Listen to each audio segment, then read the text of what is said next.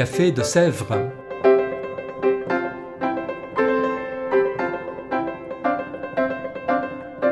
Café de Sèvres, on discute philosophie et théologie.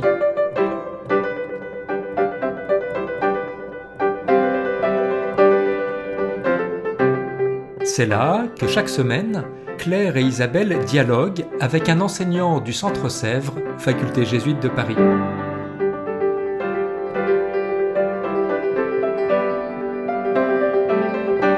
L'émission d'aujourd'hui est animée par Isabelle de la Garandrie.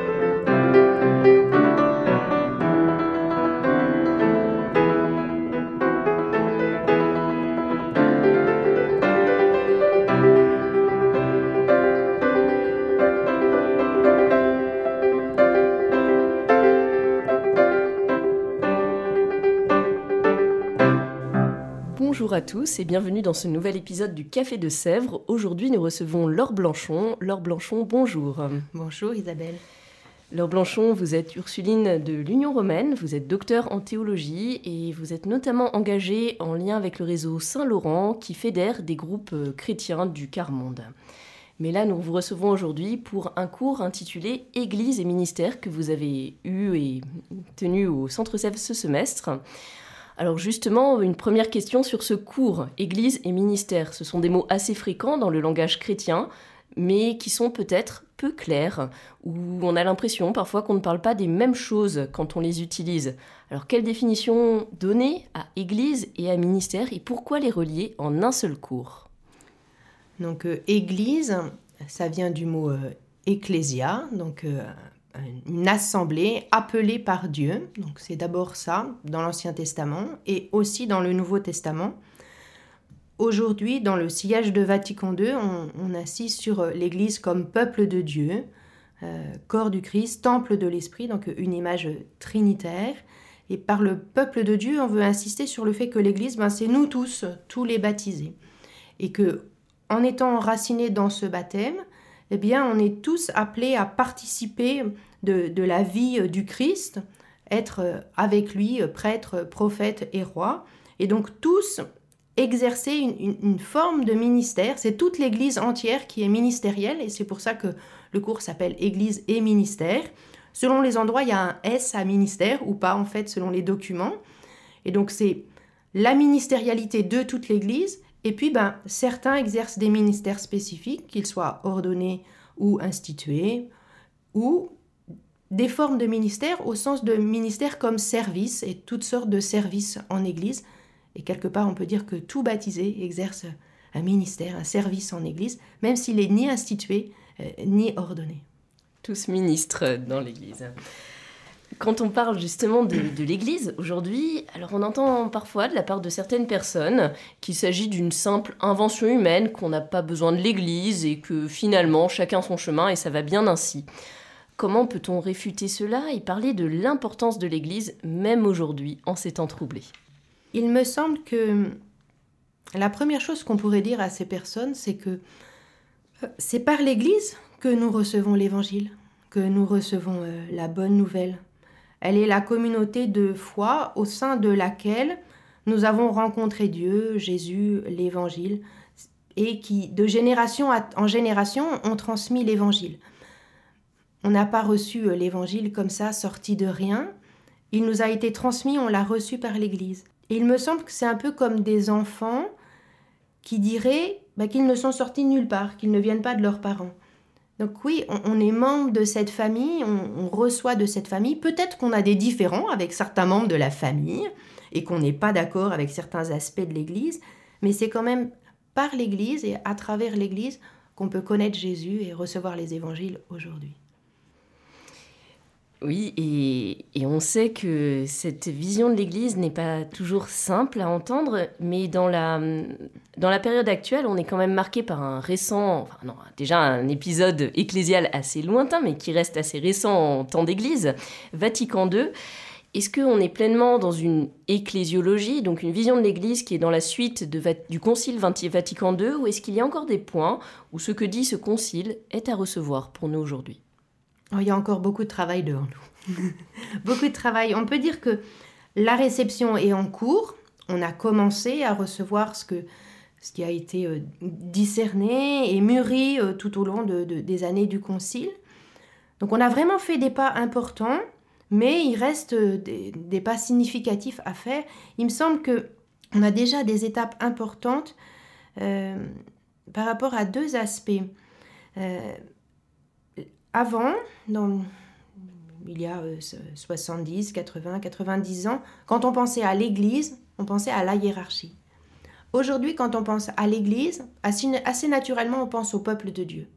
Et donc ça, c'est vraiment un déplacement où on peut voir sur un temps long une forme de réception qui, qui rentre dans le corps de l'Église et dans la vie de l'Église et dans la compréhension qu'ont ont les gens. Même si dans les médias, on nous renvoie les images de l'Église, ben l'Église, c'est les prêtres et les évêques. Mais les médias sont encore là, mais la plupart des, membres du peuple de Dieu ont vraiment fait ce passage de prendre conscience que l'Église, ben non, ce ne sont pas que les ministres ordonnés, c'est nous tous. Donc ça, c'est un premier passage. Et le deuxième passage, me semble-t-il, on, était beaucoup, avant le Concile, et même dans le texte du Concile encore un peu, dans une perspective universaliste. Tout était centré sur l'Église entière. Et le Concile a remis en valeur les églises locales, la vie des diocèses, la différence culturelle, la richesse des charismes des différentes personnes qui composent euh, les communautés chrétiennes et les diocèses. Et donc on est en train d'apprendre de plus en plus que l'Église, elle est communion d'églises locales et que c'est cette communion de toutes les églises locales qui forment l'Église entière. Donc ça fait comme une... Le, pape François utilise l'image du, polyèdre, donc une, autre image, ce serait une mosaïque colorée euh, avec toute cette richesse de diversité. Et il me semble que là, on fait des pas euh, importants et sans doute le, synode pour la synodalité va nous aider à aller encore plus loin, tant du côté de la prise de conscience que l'Église, c'est nous tous le peuple de Dieu, que bah, l'Église, bah, c'est une communion d'églises locales toutes diversifiées et pas un principe d'unité ou d'uniformité qui se décline dans plein d'endroits, mais euh, une communion de nous tous dans la différence savoir mieux distinguer, mieux comprendre cette mosaïque. Euh, et, justement, euh, vous disiez très bien qu'avant, on avait tendance à associer l'Église au clerc. Alors, comment s'organise l'Église si on ne considère pas simplement les clercs d'un côté, les laïcs de l'autre, ou une sorte de, de, pyramide? Parfois, on parle à l'inverse de pyramide inversée, où le plus puissant est le plus au service. Bref, comment remettre ça en ordre et mieux comprendre le fonctionnement de l'Église? Il me semble qu'on pourrait dire qu'il y a un double principe structurant en Église. Le principe fondamental qui est tous nous sommes baptisés, donc cette égalité foncière entre tous. Le Christ est au centre et nous, nous sommes tous avec lui et à sa suite. Tous, quel que soit notre, notre état de vie et notre fonction et notre service. Donc ce principe fondamental. Et au sein de ce nous tous, dans une égalité foncière, quelques-uns exercent un service particulier de gouvernance pour favoriser la communion, où chacun, une communion où chacun déploie les charismes reçus pour le bien du corps entier. Mais même si c'est pas toujours simple d'articuler euh, ce, double principe d'égalité de tous et de quelques-uns qui, qui ont un service spécifique dans la communion, ça, demeure euh, constitutif de la vie de l'Église et, une image euh, évangélique qui, m'aide et qui m'inspire pour voir comment articuler ça, c'est de regarder ce qui se passe dans les récits évangéliques où il y a Jésus, le groupe des disciples proches et la grande foule. C'est dans un jeu euh, entre ces trois types d'acteurs. Parfois, c'est les disciples qui vont entraîner euh, la foule, et puis parfois, c'est certains pauvres de la foule qui vont aider les disciples à mieux comprendre comment suivre Jésus. Ben voilà, Jésus est au cœur et les uns les autres, on s'aide pour faire corps tous ensemble et vivre une vie de plus, de plus en plus évangélisée et inspirée de Jésus. Ça évite euh, effectivement de comprendre les choses de manière séparée. Euh, et dans la suite de cela, comment concevoir le rôle du prêtre? On sait que le pape François fustige le cléricalisme à de nombreuses reprises. Alors, en quelques mots, euh, et dans la suite de ce que vous venez de dire, comment concevoir ce rôle du prêtre? Je, suis très, euh, très inspirée par ce qui est dit dans un texte du Concile qui s'appelle Presbyterorum Ordinis, donc qui est sur la vie des prêtres. Et au numéro 9 de ce texte, euh, il y a tout un passage qui explique euh, la manière et le rôle du prêtre comme étant celui qui va être frère au milieu de ses frères, disponible pour être à l'écoute de tous et favoriser l'avènement de chacun comme sujet adulte et croyant et acteur de l'évangélisation, et du coup s'ouvrir de plus en plus à l'esprit pour discerner les charismes reçus par les uns et les autres au service du bien du corps entier, favoriser pour que chacun déploie les dons reçus, favoriser la prise d'initiative, favoriser l'articulation entre tous, puisque s'il y a de plus en plus de diversification et de contribution de chacun, il faut un acteur qui va favoriser la circulation et la communion et veiller à ce que ceux qui ont le plus de facilité à déployer leur charisme ne prennent pas toute la place et veille à ceux qui ont plus de difficultés à déployer les dons qui leur sont donnés. Et je, crois qu'il y a une, vraiment une mission spécifique de gouvernance qui est confiée là, non pas de tout organiser, mais de veiller à ce que chacun puisse contribuer en donnant le meilleur de lui-même au service du bien commun. En s'appuyant sur les charismes, donc. Oui. Hmm pour, préciser sur euh, un autre domaine, la question des ministères côté laïque, cette fois pas du côté du sacerdoce ministériel.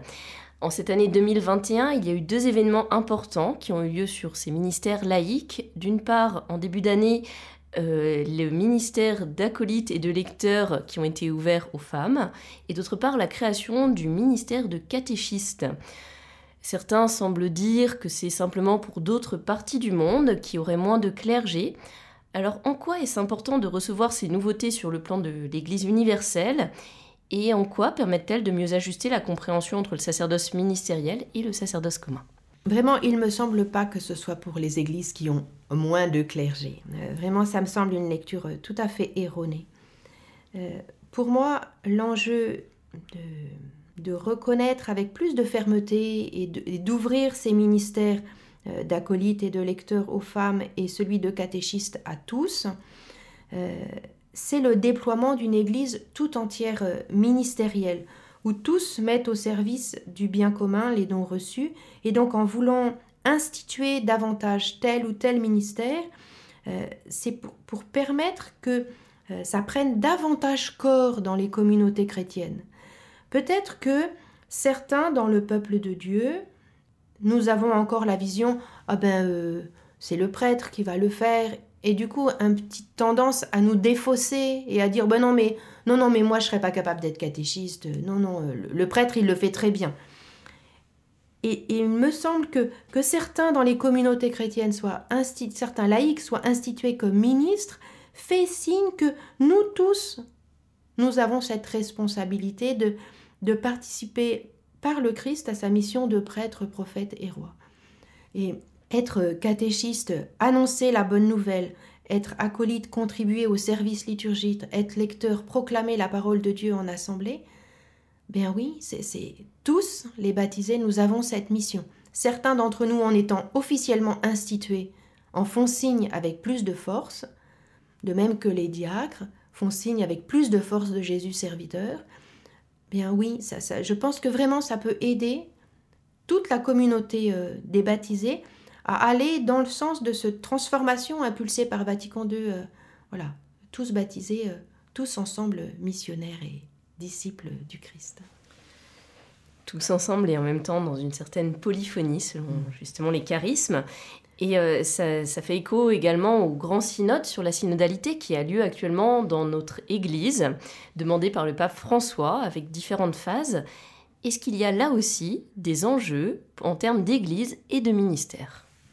Je, verrai euh, trois enjeux, mais peut-être qu'en parlant un quatrième viendra, mais déjà trois.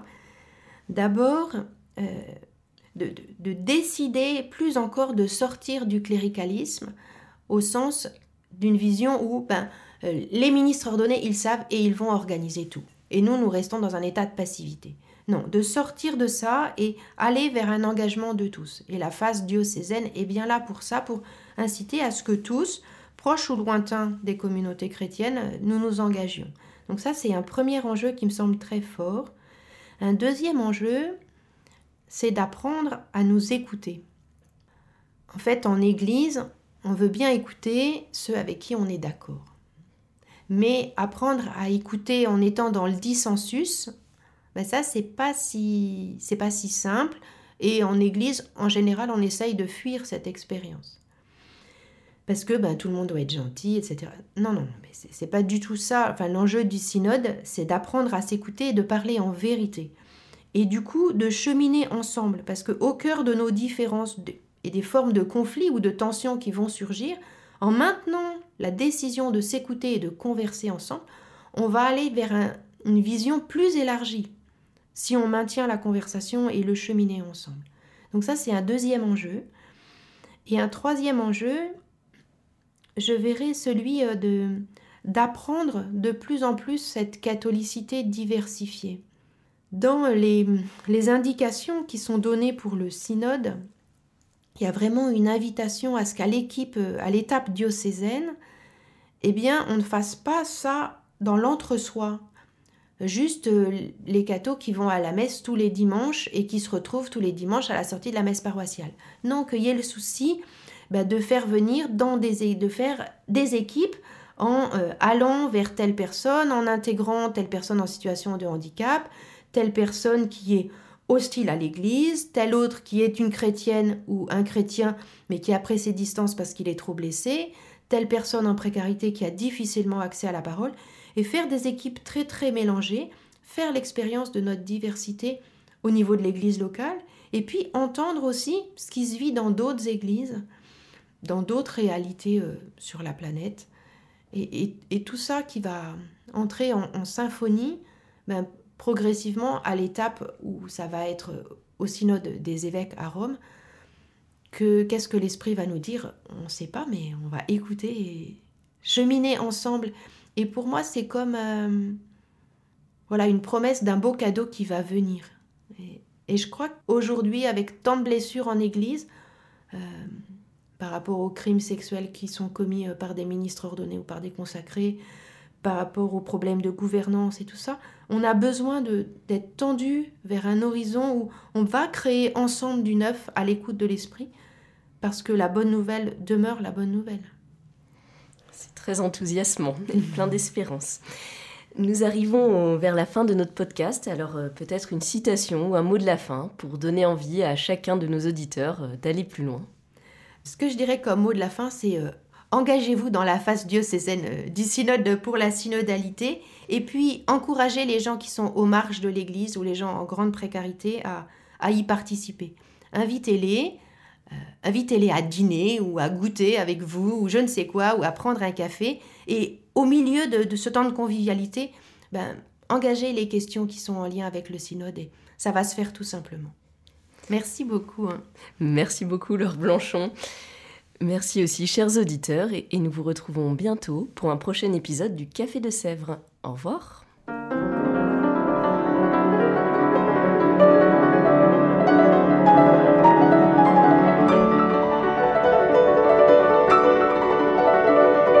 Vous écoutiez Café de Sèvres, le podcast du Centre Sèvres, Faculté jésuite de Paris, en partenariat avec RCF.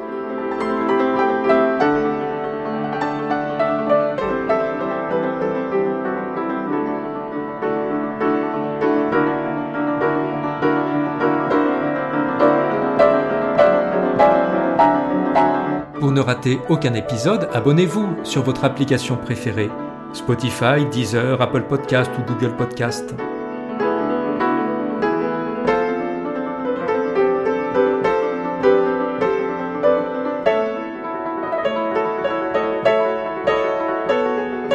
Et sur notre site internet www.centresèvres.com, découvrez l'ensemble de nos cours et conférences en philosophie et théologie. À bientôt!